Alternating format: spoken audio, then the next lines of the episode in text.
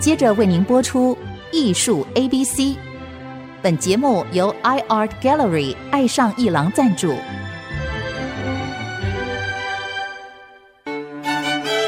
Appreciation, buying and collection。艺术 A B C，艺术入门的三部曲，艺术收藏的必修课，让您成为品味出众的艺术鉴赏达人。您的家成为风格独具的私人美术馆，实时与艺术之美对话。艺术 A B C，陆杰明主持。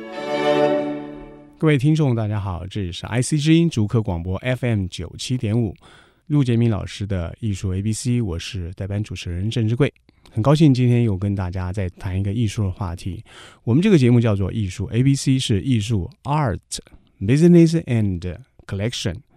那么，既然是艺术、商业以及它的市场和收藏，我来谈一谈收藏。因为呢，谈收藏呢，国内有很多的绘画呀、器物啊、雕刻啊、啊当代艺术啊、古代艺术的收藏。但我今天要谈一个哈历史中的收藏家。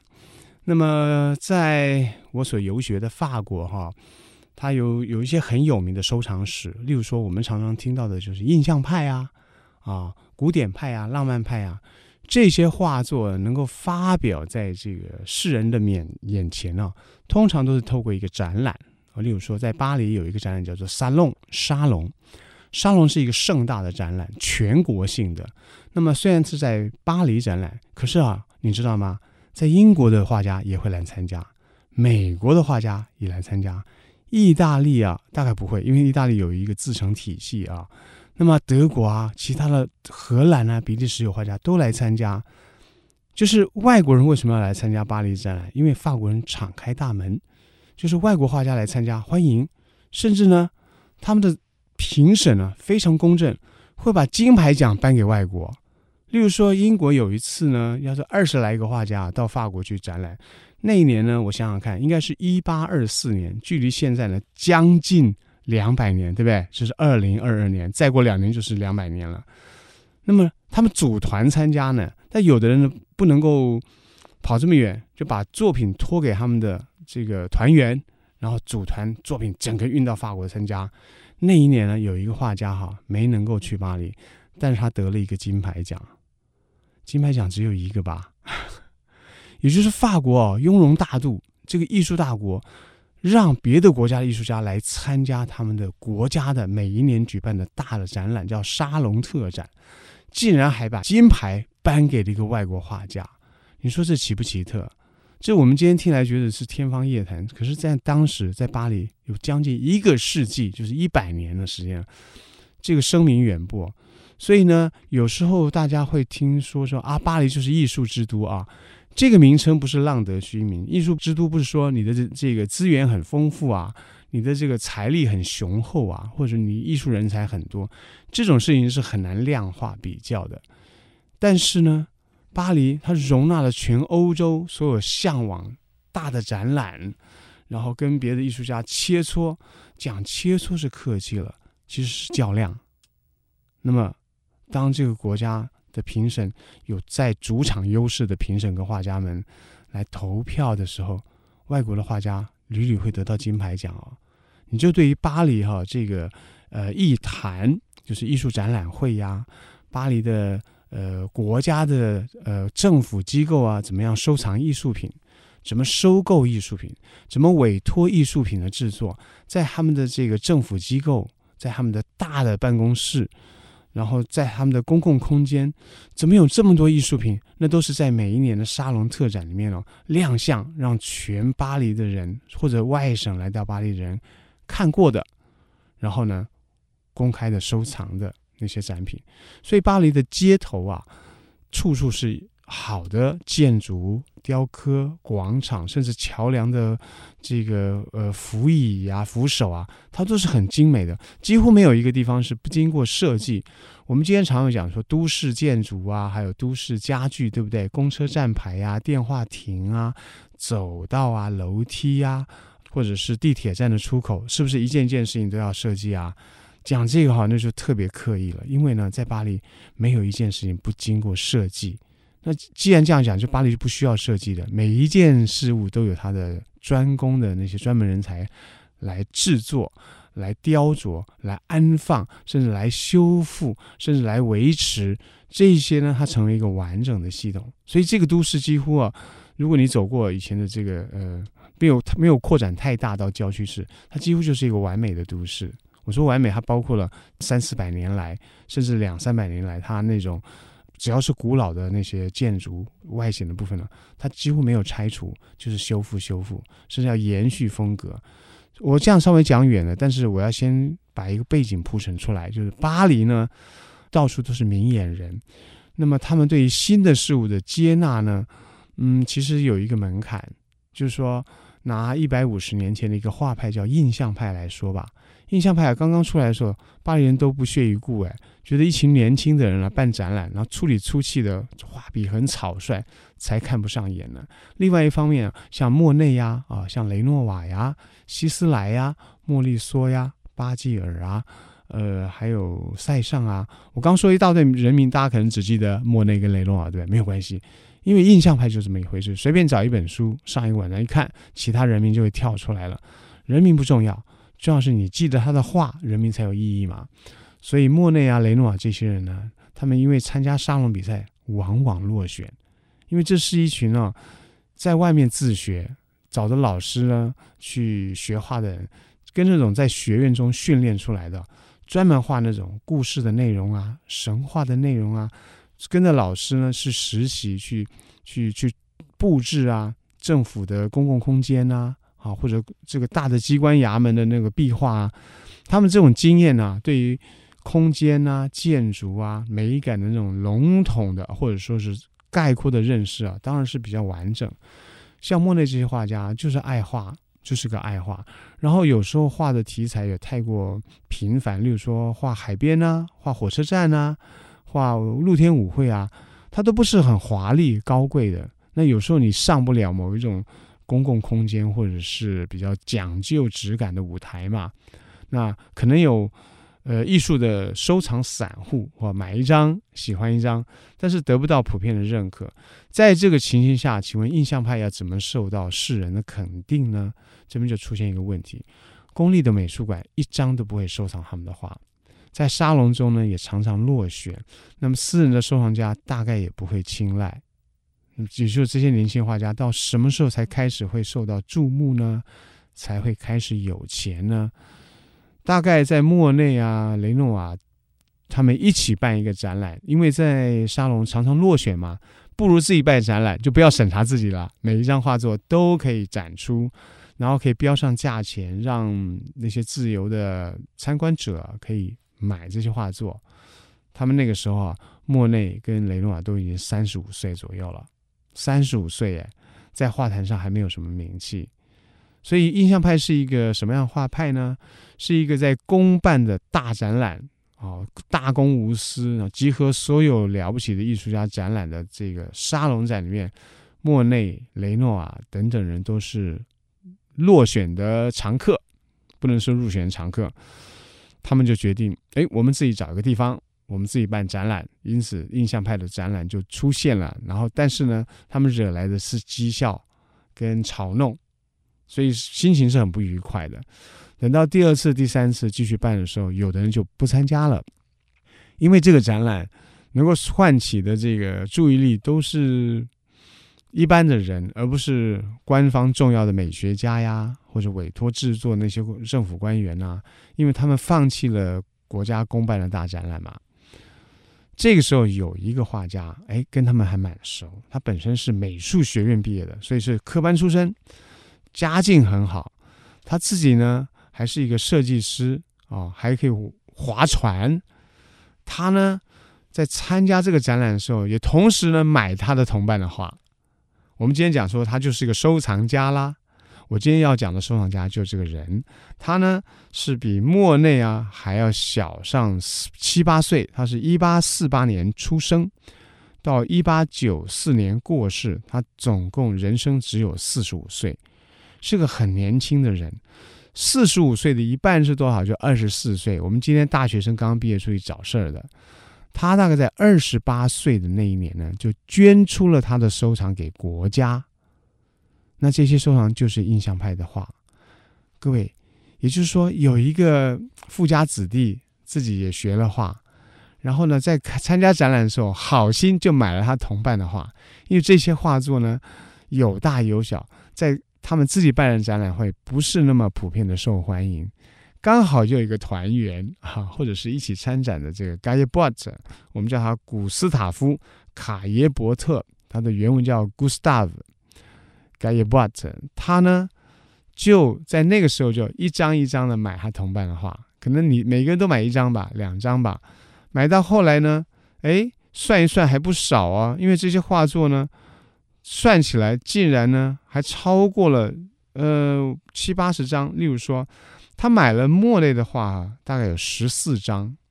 你要是参加一个展览四五年，买十四张，也也每次要买个两三张，对不对？那其他都不少。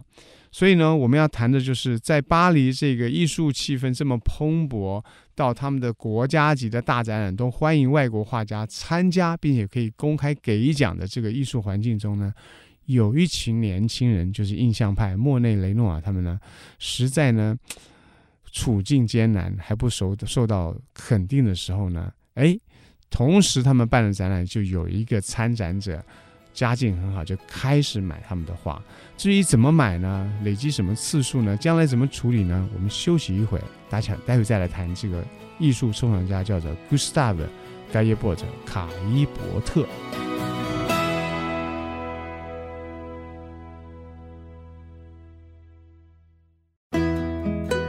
各位听众，大家好，我们继续讲印象派的收藏家卡伊伯特。卡伊伯特呢，比塞尚、比莫内这些朋友呢少个七八岁。他是一八四八年出生的。一八四八年是一个可以值得记一下的年代，因为法国呢大革命之后就成为一个共和政府——法兰西共和国。后来呢，经由一些政治的这个变动，又复辟了，变成有法国国王的年代。拿破仑呢，称帝这边有帝国的年代，后来又变成法国又复辟，来来去去，我们哎呀头头很痛。半个世纪后的一八四八年呢，法国人终于呢就把国王呢这个帝制呢给完全取消了，就投票选出了总统。法国有第一个总统的年代就是一八四八年，卡伊伯特在这一年诞生。卡伊伯特跟法国总统诞生的是同一年。那个总统的生生日是哪一年我不知道，但是总统这个职称是跟他同一年诞生的。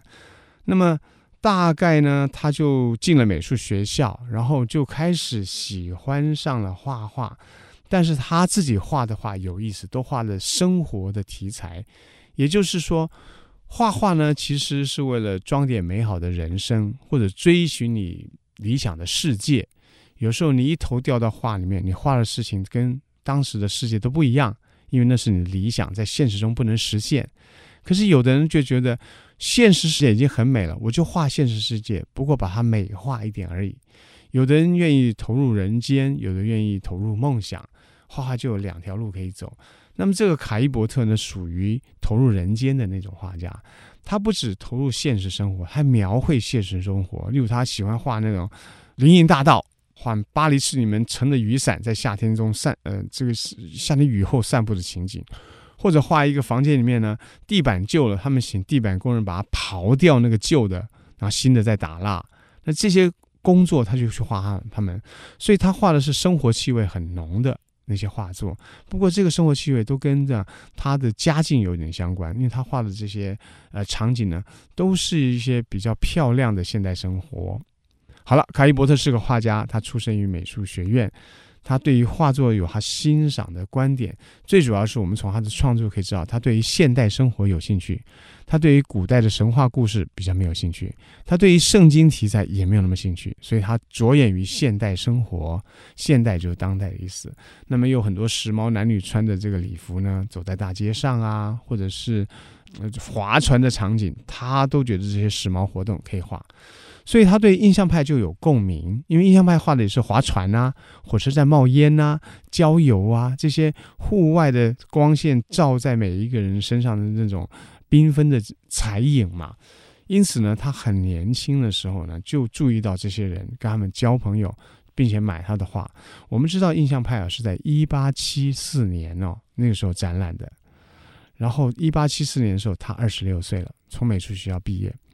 到了一八七六年，印象派办第二次展览的时候，盖耶波特呢就已经收藏他们的很多的画。例如说啊，他收藏了莫内的画，有将近十五张，就是十四件。毕沙罗年纪更大的印象派的画家有十九件，他可见他蛮喜欢。雷诺瓦呢有十件，希斯莱有九件，德加七件，还有塞尚五件，马奈四件。我现在说的是他收藏这些画家里面他精选的部分哦，因为有一些他数量比这更多，可能百来件都有。这边算一算就七八十件了。在他二十八岁那一年，有意思了。我们不是说他活到四十五岁吗？他还有十七年的光阴，可是更长久，他还自己不自觉。在他二十八岁的时候，决定把他的对印象派的收藏呢，挑选出了七十来件，就是我刚刚说的莫内十四件呐，啊，毕沙罗十九件呐，雷诺瓦十件等等等等这些呢，捐给政府。那么法国政府要不要呢？当然很乐意要，对不对？可是法国政府有一个小难题。当时在法国，要捐作品最大的一个美术馆呢，就是罗浮宫。罗浮宫呢有两个条件：第一，它不收活人的作品，要盖棺论定、进入历史有评价的人他才收，这是老成持重的做法。就私人收藏不能够用什么办法把他的收藏挤进美术馆，这是很重要的一个老成持重的办法。因为我们的故宫博物院从前就是这样子的。就是活人的作品，还有在这个世界上还有它的价值的这个起伏，对不对？要历史定位的才能够进国家级的大美术馆，好，这是对的。第二点就是，这些年轻人不只是还活着，而且还很年轻，并且呢，他们的知名度啊，其实不便普遍的认定，他们连参加这个国家的大展览沙龙都会落选呢。所以这个收藏家捐出来固然是一片好意，可是依照这个国家级大美术馆的收藏政策来说，好像不够格呀，对不对？所以就有一点点呢小小的风波。那么如果要收的话呢，还有接受捐赠的话，可能国家会挑一些，而不是你挑出来要照单全收。这时候就有一个僵局，他说：“那我就不捐了。”中间有一个人就打圆场，就是雷诺瓦，他说：“大家不要这样，我们可以商量嘛。”你不要说人家有些作品不接受，你就不捐了，这是好事。所以他就来打这个商量，后来让让这个事情有一点缓和。那么罗浮宫收了以后，并没有真正收到罗浮宫的美术馆去，在名义上是捐给罗浮宫，但是在收藏的位置呢，是在今天的卢森堡美术馆。就是说，这是一个中继站。那么有些画家还活着，有收藏家就已经捐他的画作了，多多益善嘛，对不对？但是没有办法马上进美术馆，他们会在一个中继站，在另外一个美术馆，在那边保存着，也许有时候会拿出来展览。所以这个捐赠的动作就算完成了，还好有雷诺瓦，比较风趣啊，比较柔软啊，比较好商量的一个人。那么跟这个二十八岁年纪轻轻家境不错就买了很多他们朋友的画作的这个年轻收藏家的一片热情啊，还好没有被这种呃国家太严格的规定啊所浇熄。我刚说过，罗浮宫呢有主动过滤或挑选收藏家的捐赠，也是一个老成持重的做法，对不对？不要因为我们今天都喜欢印象派，所以印象派的赞助者啊、收藏家怎么做都是对的，也不必然。所以盖耶波特这个人呢，总算是捐了他给罗浮宫的一批画，那么收了，但是暂时放在另外一个美术馆中间。也就是说，捐了以后，罗浮宫拥有印象派的这些年轻画家，那么印象派年轻画家都有一些作品选了捐给国家。各位，印象派的好的评价从这一刻开始，一个画派或者一群人。他的画作参加展览屡屡会落选，表示他们时运不济啊，或者他们的这个画风跟时代有隔阂啊。不管什么原因，结果是一样的。可是现在有另外一个结果，就是国家最大的美术馆收藏了他们的画，那表示也算被肯定。因为展览是一个肯定，商业市场是一个肯定，美术馆的收藏也是一个肯定，所以印象派就会一天好过一天，慢慢被世人所知晓。它是被一个公立的美术馆，而且是当时最大的罗浮宫，以罗浮宫的这个对等单位来收藏他们的某一些画作，而且尊重捐出画作的这个艺术家他选画的原则跟意见。那么这个画家当时只有二十八岁。哇，你看，二十八岁，不得了的年年轻人。所以呢，这些过程虽然在他生前不是很很顺利，可是一直有雷诺瓦负责监督啊，或者促成这个事情。那么进入到罗浮宫，从这第一批的以及后面呢，陆续还有接进去的那些件数来说，盖耶伯特是让印象派得到历史定位第一步的那个那个进球员。而且他真正是有自己的收藏，挑选过，以他的眼光，一个美术科班毕业生，以一个画家本身，以一个收藏家以及朋友身份，懂得他们的每个人优点的这个人物呢，以一个收藏家身份捐出画作给国家，国家接纳他，不管是临时有个过渡的地方，或者日后要给印象派另外一个场景来专门展他的时候，那之前呢？这临门一脚已经让盖波的完成了，印象派得分一分，这是第一次。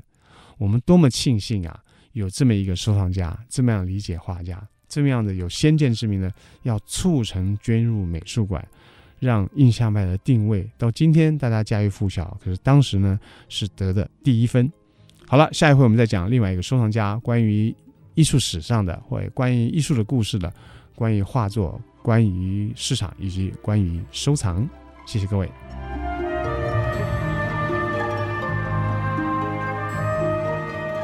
以上节目由爱上艺廊赞助播出，放松心情，静静体会艺术的美好。iArt Gallery 让您爱上艺廊。